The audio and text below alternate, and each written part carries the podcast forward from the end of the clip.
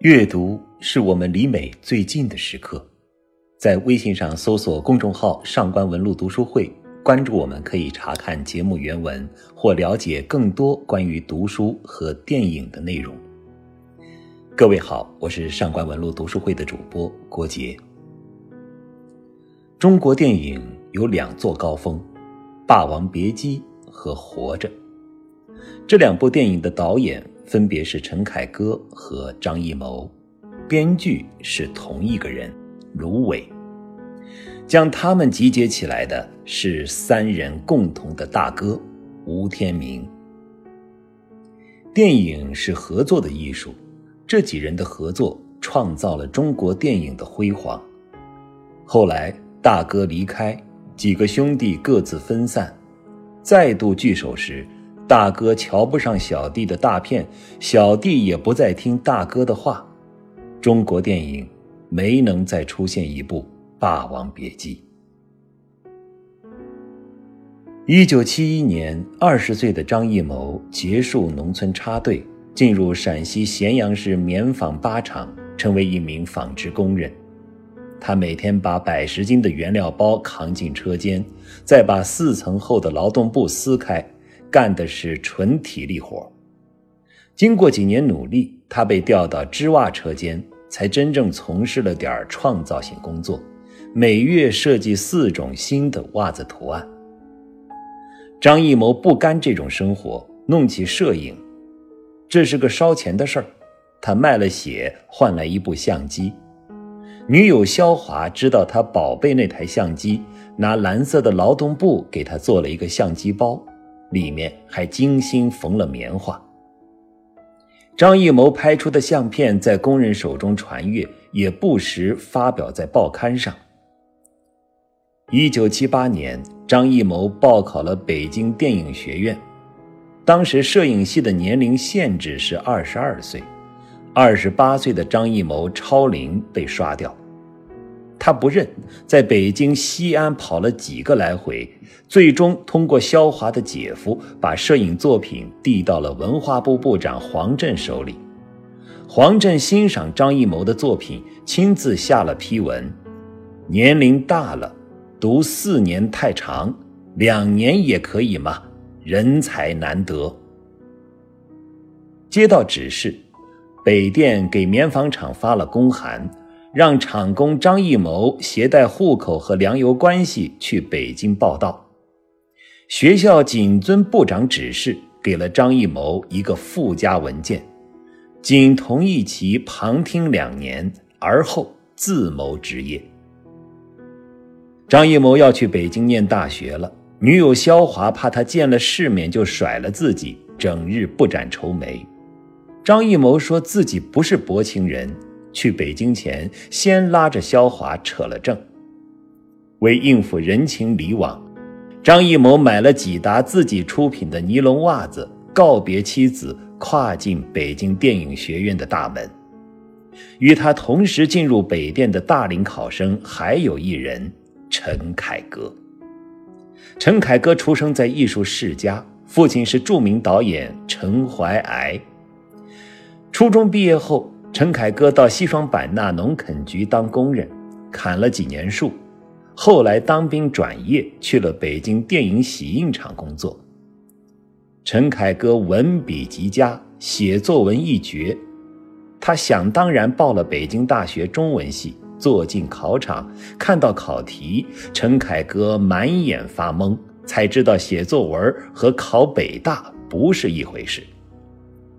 多年以后，陈凯歌忘了这个教训，觉得写好作文就能写出好剧本。考北大失利，陈凯歌报考了北电导演系，因为不考数理化，且年龄限制高，二十六岁。考试时，老师问陈凯歌什么是电影节奏，他不知道，但是为了面子应答一通。第二天收到来信，他被淘汰了。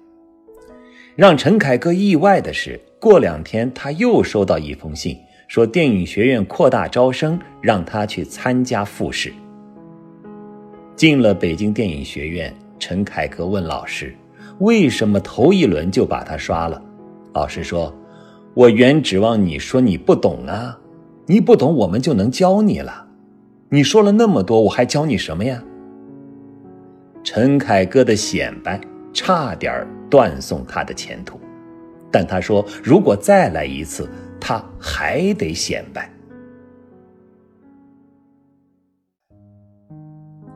那年入学北京电影学院的还有田壮壮、顾长卫、张君钊、何群、李少红、刘苗苗、彭小莲，他们同为杰出的第五代电影人，只是这些人不是这个故事的主角在此一笔带过，他日另作详述。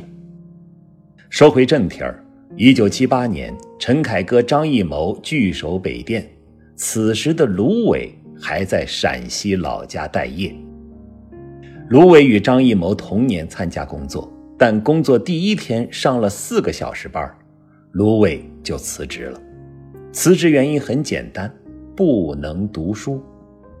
芦苇回到家，啃了四年老，他终日读契诃夫、罗素、维特根斯坦，忙着解决自己的价值观问题。街道办干部得知芦苇的情况，深感同情，本着关怀大龄待业青年的人道主义精神，把芦苇塞进了西安电影制片厂。此时的吴天明已在西影厂工作多年，即将执导个人第一部影片。进厂后，芦苇每日颠勺炒菜，干了两年炊事员。直到张艺谋、陈凯歌入学那年，芦苇才被调去美术组做了绘景。相比考上北电的张艺谋，芦苇的机遇差了不少。但考上大学的张艺谋过得也并不轻松。进入电影学院，唱歌张艺谋第一次接触外国电影，在屏幕上看到比基尼和直升机的他，被震到说不出话来。一回宿舍，张艺谋就迫不及待跟同学谈论。路过的陈凯歌和田壮壮看到，相视一笑，说：“刘姥姥来大观园了。”张艺谋年纪大，又做了三年农民、七年工人，在学校经常被同学嘲笑，遭受校园霸凌的他，差点打包回了西安。好在张艺谋是个硬汉，在北电的日子加倍用功，买不起摄影书就生抄二十万字。考完试，张艺谋各项成绩都很好，慢慢受到同学敬重。曾嘲笑过张艺谋的陈凯歌在摄影展上看到他的作品，觉得此人不是等闲之辈，心里生出几分敬意。两年过去。别的同学正读大二，特批入学的张艺谋却面临着学业中断。他难过，跑去隔壁导演系找田壮壮诉苦：“哥们儿，这一走可能就回不来了。”所幸电影学院给了机会，张艺谋及时转正，念完了大学四年。拍摄毕业作品时，张艺谋加入田壮壮导演的红象剧组去云南拍片。后来拍出《大宅门》的导演郭宝昌看到这部片子时惊了：“我操！看到那画面我就傻了，中国他妈的要出大师了！”从云南回到北影，张艺谋和陈凯歌一起看了红象的样片，陈凯歌评价不错，张艺谋却未觉满意。陈凯歌对张艺谋说。八二届一百五十三个同学，有一点属你最强烈，心比天高。临近毕业，学校老师说：“可千万别觉得自己了不起，毕业进了厂子，不熬上十几二十年，谁也别想长鸡。”张艺谋算了算年纪，感觉前途又灰暗起来。一九八二年，北电七八级毕业，跟着苗红的田壮壮进了北京电影制片厂，陈凯歌进了北京儿童电影制片厂，顾长卫去了西安电影制片厂。受非正常入学的影响，张艺谋被分配去了广西电影制片厂。八十年代动乱结束，百废待兴，人们对文艺生活来者不拒，谈恋爱都要拿一本尼采、弗洛伊德。拜新风潮所赐，加上广影厂长韦必达赏识，张艺谋刚毕业就担任摄影，掌机拍摄一个和八个。几个人向厂长表决心，剃了光头要拍好电影。一伙人坐火车去拍摄地时，还被警察误认为是流氓团伙给抓了。一个和八个拍摄完成，第五代导演的第一部电影问世。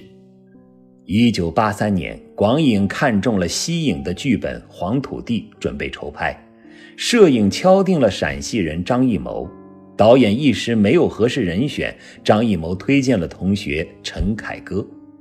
彼时，陈凯歌在北京，但不像张艺谋在广西厂受重用。厂里前辈林立，轮不到陈凯歌发挥。广影惜才，花四倍工资把陈凯歌从北京借调出来。广影厂长踌躇满志，派遣得意人选奔赴西安，等候他们凯旋，却不知此行是放羊入虎口。一九八三年十月，四十三岁的吴天明出任西影厂长。那时，西影影片拷贝发行量全国倒数第一，全国上座率最高的十部影片，没有一部出自西影。许多西影厂的职工去北京出差，都把胶片桶上的“西安电影制片厂”几个字儿朝里贴着裤脚，生怕丢人。出任厂长前。吴天明已经是成名的导演，以脾气火爆著称，见到不称职的领导就直怼，在厂里树敌无数。有次一句话差点把领导怼哭了：“我不当领导还能做导演，你不当领导什么也干不了。”出任厂长后，吴天明悄悄地对身边人说：“兄弟，以后西营厂是咱们的天下了。”接手时，西营厂里的干部平均年龄五十岁，厂子管理混乱，士气低下。吴天明召集全厂职工开会，当天厂里所有中层干部就地免职，空出的职位全部让给年轻人。求贤若渴的吴天明正赶上广影将张艺谋、陈凯歌拱手送上。来到黄土高原选景的陈凯歌、张艺谋没了盘缠，车也坏了，饿着肚子拄着拐棍走到西影，投奔吴天明。吴天明给了几人两千块钱，又安排住宿，协调出一辆吉普供他们采风。改变中国电影格局的力量首次在西影聚齐。有人说，中国电影的辉煌始于一九八三年。确实，这一年电影教父吴天明出任厂长，张艺谋和陈凯歌双峰聚首，拍的是震惊世界的《黄土地》。在中国电影的高光时刻，未来的第一编剧芦苇却因流氓罪进去了。那会儿正是严打时期，芦苇顶风作案，参与地下舞会，和陌生女人跳贴面舞。组织舞会的女老大马艳琴先一步被枪毙，曾参与跳舞的人也被列上抓捕名单。八月中旬，警察封了街，开始抓人。得到风声的人都跑了。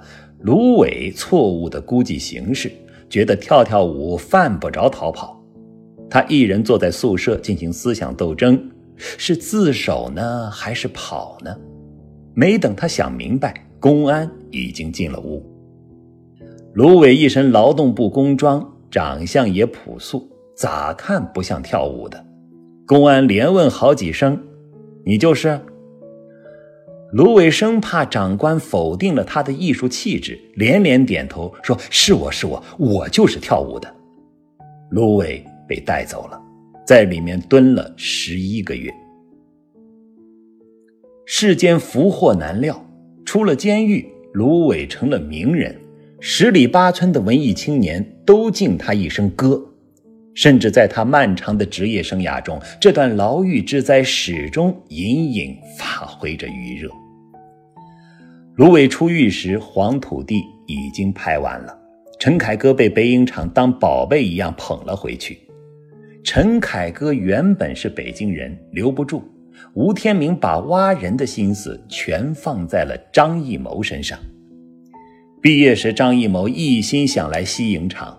无奈当时厂长不是吴天明，挑人时没要他，错失张艺谋成为吴天明最大的遗憾。看完《黄土地》，他决计要把张艺谋留下。吴天明拍《人生》的时候就想找张艺谋来做摄影师，但张艺谋在广影拍戏，吴天明憋着没拆广影的台。拍老井时，吴天明跟张艺谋说：“你必须来帮我。”你来做摄影，咱们一块儿把这个戏弄好。弄完以后，你爱到哪儿去到哪去。嘴上是这么说，但吴天明一心还是想把张艺谋弄到西影来。第一步就是把张艺谋的老婆肖华弄进厂，没地方交割，就放在宣发处当资料编辑。那种编辑多一个少一个无所谓。好几个吴天明想弄来的文人的老婆都在宣发处，路遥的老婆也在。为了张艺谋，吴天明和广影结了梁子。一九八三年底，一个和八个被当作精神污染的典型批判，广影厂长韦必达站出来力挺年轻人，对青年人要关心爱护，如有错误，我厂长负责。一九八四年七月，《黄土地》送审时遭电影局领导无端指责，韦必达又去和领导争吵。因为这两部电影，韦必达被调离一线，广影由高厂长接任。张艺谋给老厂长韦必达写信说：“也许我们将来可能成为艺术大师、名人。”但我们永远记得，当我们年轻时，我们是怎样起步。有人曾小心翼翼地搀扶我们。我们也有年迈花甲之时，但我们会想起我们的一个和八个，我们的黄土地，我们的广西厂厂长。韦必达离任，吴天明点名向广影要张艺谋，接任的高厂长打死不愿意。说当时张艺谋一心想到西影厂，你们不要人家，我们广影厂这么穷的小厂，把凯歌、和平他们八个人都要了，你们看人家现在成了气候，眼馋了。有一次开创作会，西影宣发处处长白雨果，是张艺谋老婆与路遥老婆的上司，和高厂长碰了面。开完会，高厂长说：“白处长，你回头跟你们吴厂长捎个话。”白雨果问：“烧啥？”高厂长说：“你告诉吴天明，他很无耻，很不要脸。”吴天明不在意这些细节，对新人的任用让他不亦乐乎。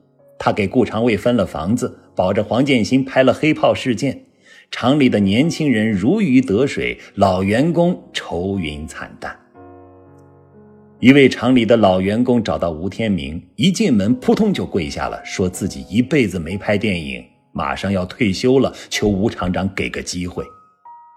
吴天明知道他才华平庸，也给他跪了下去，说：“你一辈子没拍，也不差这几年了，还是把机会让给年轻人吧。”两人跪在地上对视好几分钟，老员工自知遇见了狠角色，起身。悻悻离开。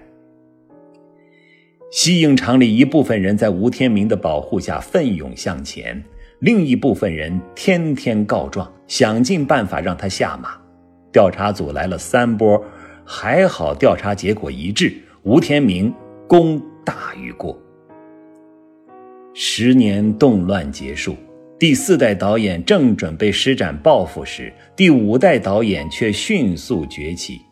用张艺谋的话说，第四代导演在我们刚刚起步的时候，基本上就被我们拍死在沙滩上。在计划经济时代，一个电影厂厂长能够决定电影人的命运，吴天明没有打压新人，反倒是给了他们最大的支持。吴天明上任两年，西影厂影片的拷贝发行量由全国最末跃至第一，利润翻了两番。上海发出“希望长安”的惊叹，北京则传出中国电影的希望在西北的呼声。一九八五年，陈凯歌拍出《孩子王》，吴天明对张艺谋说：“咱还拍啥？差得太远了。”张艺谋触动很深，也想着和陈凯歌较一把劲儿。此时，张艺谋应约回到西影，帮吴天明拍摄老井。吴天明派张艺谋和几个人去选角儿，现场乌泱泱来了几千个人，张艺谋和他们一一握手。回到宾馆洗手，洗出几大盆黑水，男主角还是没有着落。吴天明想来想去，只有张艺谋当过农民，又有那股劲头，决定男主就是他了。张艺谋懵了，头儿，我没学过表演啊。但张艺谋知道这是一次机会，答应下来。接下任务后，张艺谋每天扛着上百斤的石板走十几里山路。为了让皮肤粗糙，一有时间他就抓两把沙土放在手里来回搓。拍井下被埋那场戏之前，为表现出奄奄一息的感觉，他三天没有吃饭。当年张艺谋拿血换了一台相机，一九八五年他又拿命。换了一个东京电影节影帝。后来，吴天明顶着一片骂声，破格提拔摄影师张艺谋为导演，投资他拍电影《红高粱》。吴天明说：“这样一个拿命拼的人，我有什么不放心？”拍摄《红高粱》时，张艺谋带队去了高密，一看傻了眼。高密已经几十年没种过高粱了。那会儿正是种高粱的时候，再晚就来不及了。可项目还没批下来，张艺谋慌了。吴天明得到消息说，这要是晚了就完球了。他火速从每个部门要了钱，给张艺谋打过去三万多，让他赶紧拿去种高粱。出了事儿我担着。张艺谋拍完《红高粱》，说了一句：“愿为天明。”肝脑涂地。拍完《红高粱》，张艺谋和还在上大学的巩俐走到了一起。莫言说：“张艺谋和巩俐不是绯闻那么简单。”一九八七年，中影公司举办第一届电影展，因为与西影有矛盾，陈凯歌的《孩子王》受到牵连，未被列入展出名单。吴天明租了放映室，找人用英文写了海报，说明《孩子王》的放映时间、地点。中影不让贴，吴天明就自己举着海报去外宾桌前转，工作人员撵他好几回。宣传处长柏雨果拿着相机，想着谁打吴天明就拍谁。所幸那天没有发生冲突。《孩子王》的电影拷贝卖了十四个国家，成为影展的销售冠军。陈凯歌说：“我这一辈子都不做对不起吴天明的事儿。”《孩子王》《红高粱》先后问世，在国际上斩获大奖。此时的芦苇还在美术部做会景，赶上西影正让周晓文拍《最后的疯狂》。芦苇看到剧本，说写的太烂，自己写都比这强。周晓文给了机会，让芦苇改写剧本。最后的疯狂上映，成为1988年的票房冠军，获得当年金鸡奖特别奖。吴天明把芦苇和周晓文叫进办公室，说：“你们俩负责挣钱，挣了钱我来搞艺术。”芦苇被破格提拔做了编剧，文学部的人不服，找吴天明打小报告，说芦苇连美术都不是，一破会景的凭什么来写剧本？编剧尊严何在？吴天明回他：“你告别人的状我都管，芦苇我管不了。他以前蹲过耗子，知道吗？是混黑道的，不怕死，你自己找他说。打小报告的人傻了，再也没提这茬。在大哥吴天明的提携下，几个年轻人迅猛成长起来。中国要出大师了。八十年代末，芦苇为《双旗镇刀客》做了大纲，陈凯歌拍了他心心念念的边走边唱，张艺谋却接了一部商业电影，做了演员。拍出《红高粱》的张艺谋根本看不起商业电影，演完就走了，连后期配音都没去。但当时他在闹婚变，所有人都在讨论他和巩俐，骂他是陈世美。刚好老板找他和巩俐共同出演，给了两人一个相处空间。一九九零年十月，张艺谋与妻子肖华离婚，后来主动承担起妻子的生活费用。一九九一年，张艺谋执导、巩俐主演的电影《大红灯笼高高挂》。获得威尼斯电影节银狮奖。张艺谋拉住芦苇，彻夜在酒店讨论这部电影的失误。巩俐不时端来茶点，两个人总结出三十多条缺点，说还能做得更好。获得成功后还能细数长短，芦苇觉得张艺谋前途无量。那时，徐峰拿着李碧华的小说《霸王别姬》找到陈凯歌，想让他翻拍成电影。陈凯歌找来芦苇商量剧本。芦苇说：“《霸王别姬》是个二流小说，无非男女情爱，格局不大。”陈凯歌说：“芦苇评价太高，依他看，无非是个三流小说。”芦苇不知陈凯歌功力几何，被他的话镇住了。恰好那时陈凯歌的《边走边唱》上映，芦苇和李碧华也当了观众。电影放映结束，现场叫好声一片。芦苇却私下和李碧华说：“ 我是边看边想，想他到底要说啥，看完也没想明白。”李碧华偷笑说：“我是边看边睡。”看完这部电影，芦苇做了一个结论：陈凯歌做导演可以，千万不能让他碰剧本。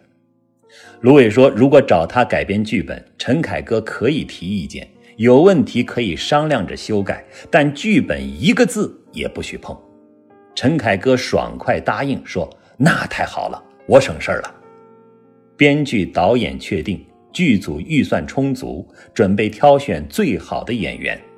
剧本初稿尚未完成时，陈凯歌与张国荣在香港文华酒店咖啡厅见面，向他讲述这个故事。陈凯歌不知道张国荣能明白多少，只是疯狂讲着。讲完，张国荣站起来和他握手，说：“谢谢你给我讲的故事，我就是程蝶衣。”陈凯歌回忆说。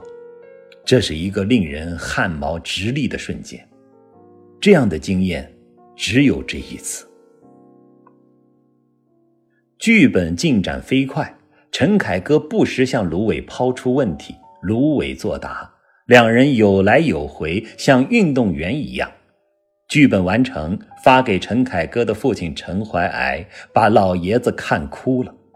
陈凯歌抱住芦苇说：“太精彩了。”由于剧本出色，精彩程度远超原著，李碧华把电影情节加进了自己的小说。芦苇知道剧本铁定过不了审查，找陈凯歌商量说：要么送假剧本过审，要么这片儿干脆别拍，没劲。陈凯歌考虑一天，决定按芦苇说的做，出了事儿他俩担着。芦苇花五天时间写了一个假本子，不出所料顺利过审。假剧本平平无奇，审查人员纳闷问陈凯歌：“这么无聊的故事有什么好拍的？”陈凯歌打马虎眼儿，说自己就想拍这个。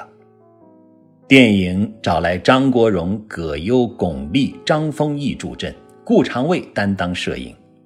拍完，芦苇找张艺谋来看，张艺谋评价说：“这是学好莱坞学的最像的电影。”那会儿，好莱坞是个贬义词。张艺谋一句话把芦苇和陈凯歌气得够呛。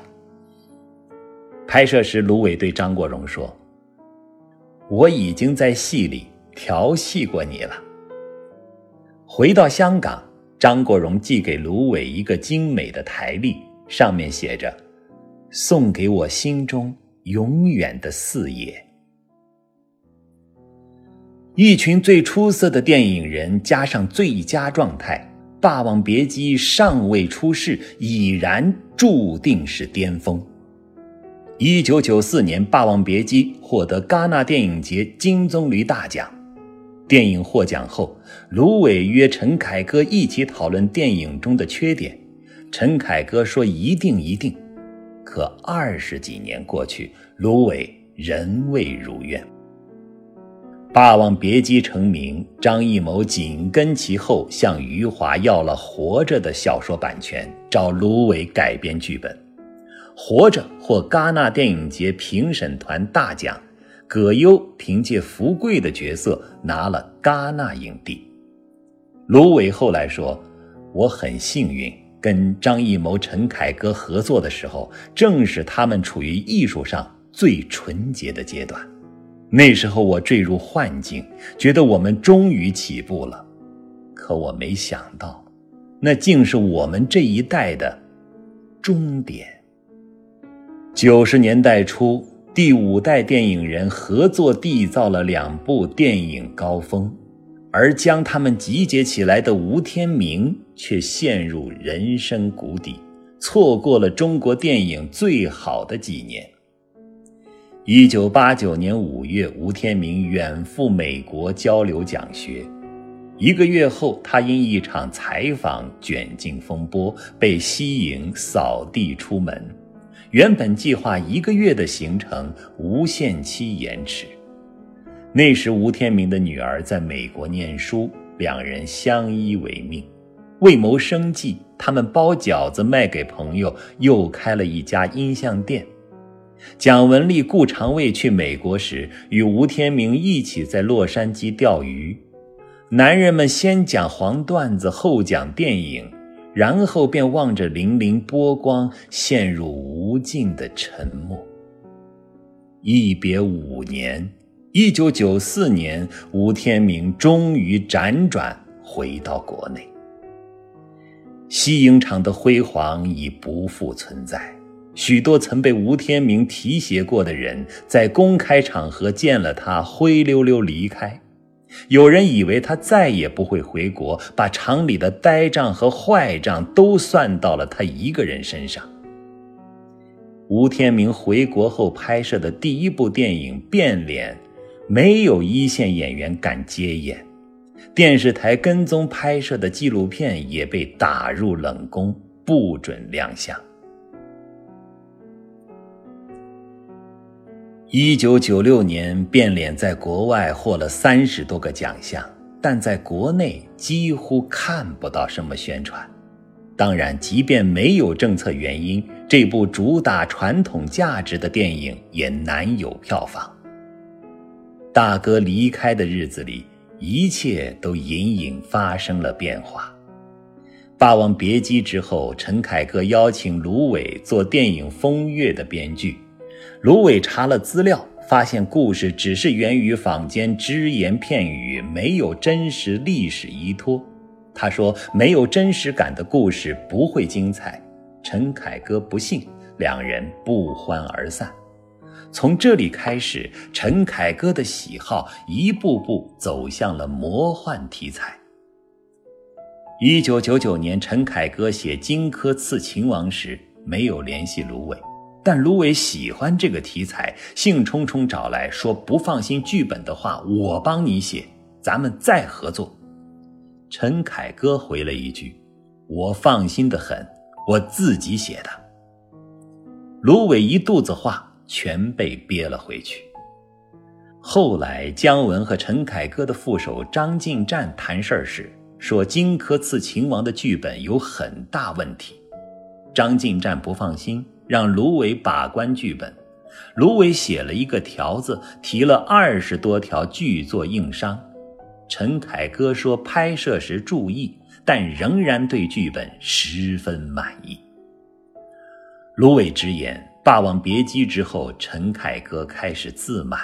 他的创作状态在这之前和之后是判若两人的。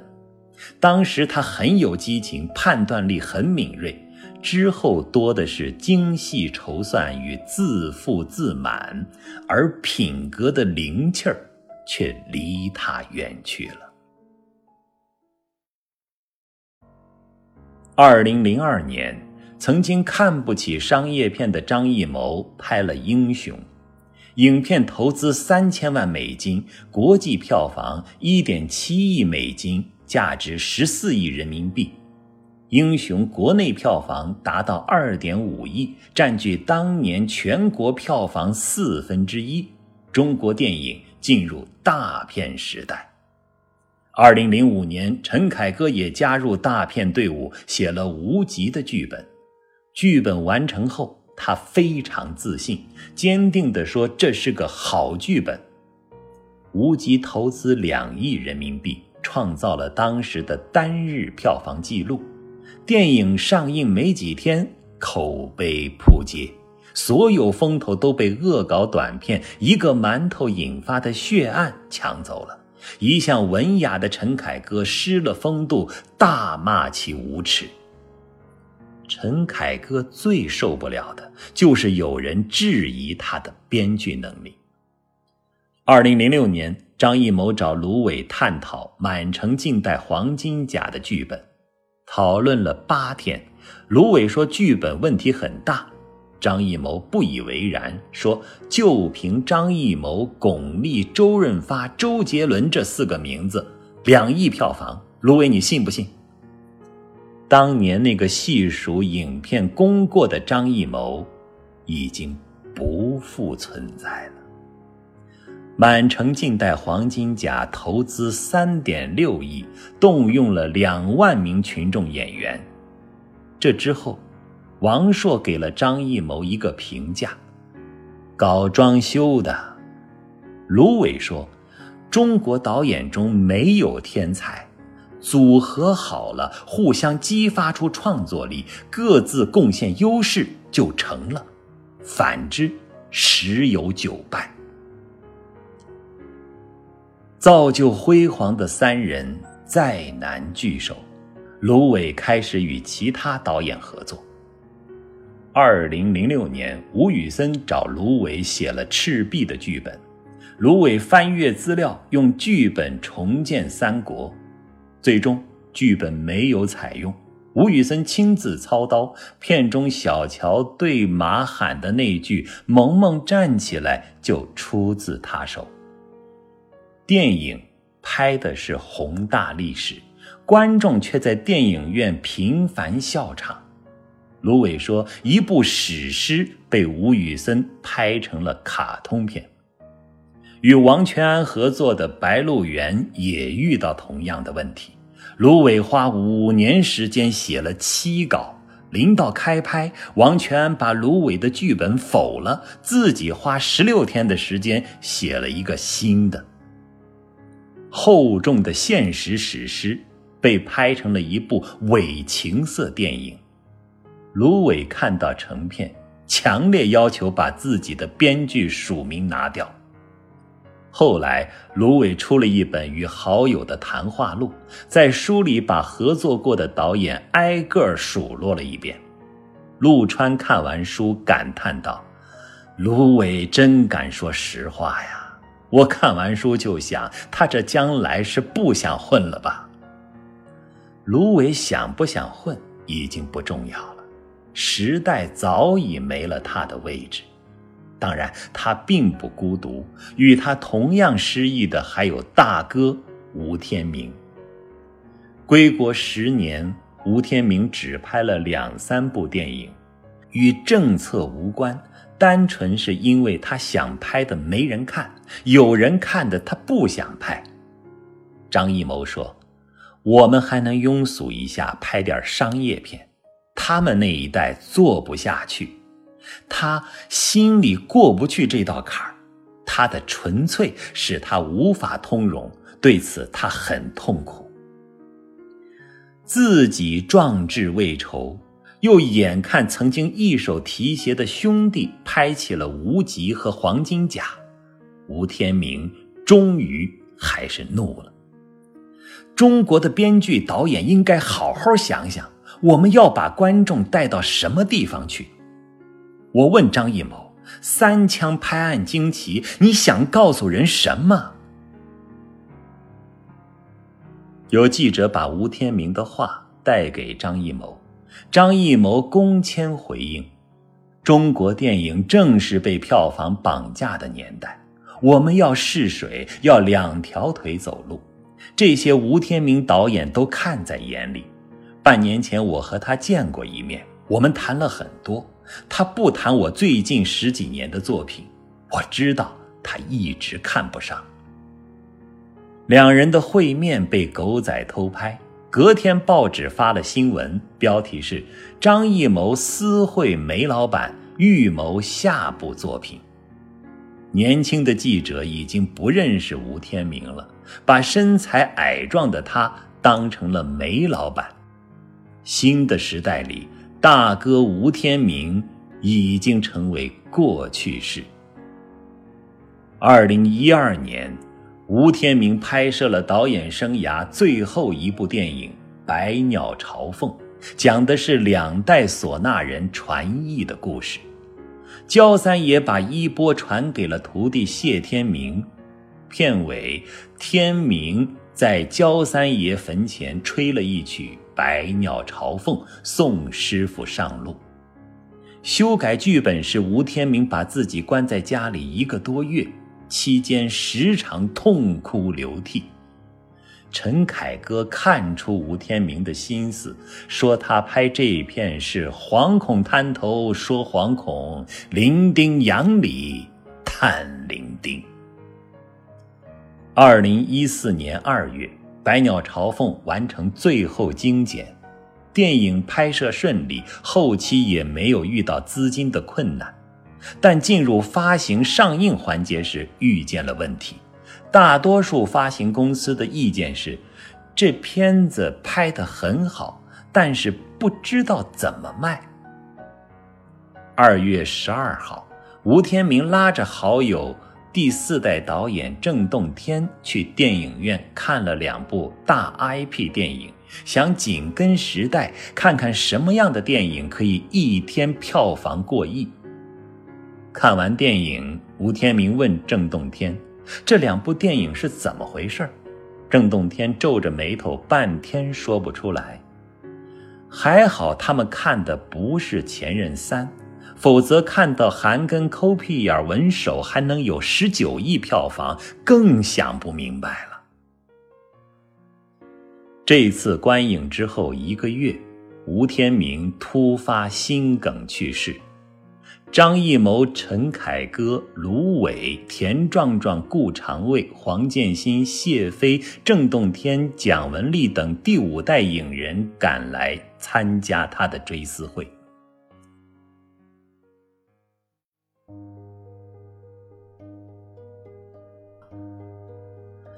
曾经傲视群雄的吴天明，不得不在市场面前软下身段。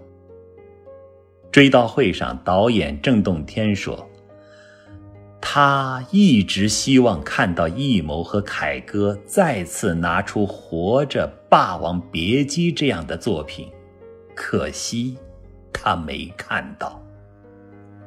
十几年来，吴天明一直看不上张艺谋的片子。张艺谋说：‘我当时有一个想法。’”就是归来做好了，请头看一下，希望听到他的一些看法。我很在意他，可惜一切都来不及了。吴天明去世后，成都报社的记者打电话给郑洞天，问他有什么可回忆的，最好有点料。郑洞天让他回去翻翻1985年5月份成都的报纸。1985年5月27号，成都举行百花奖。那天刚开会就下起大雨，散会后没人离场。四川大学一万两千名师生披着雨衣，顶着草帽，站在雨中，看完了那届最佳故事片《吴天明的人生》。电影放完，学生们自发地高喊“人生万岁，电影万岁”，甚至还有“吴天明万岁”。谢飞导演说：“最伟大的电影莫过于此，一万两千人站在雨里看电影节。”三十一年后，吴天明的遗作《百鸟朝凤》上映。上映一周，电影票房仅有三百六十四万。担任电影宣发的方丽视频直播下跪。恳求院线经理为《百鸟朝凤》增加排片。吴天明曾问过，为什么那样的电影可以一天过亿？葬礼上，第四代导演郑洞天想到了一个不是答案的答案：我们这一代人过时了。大哥吴天明的追思会上，第五代电影人。再次齐聚，回想起当年的聚义，一切都如梦幻一场。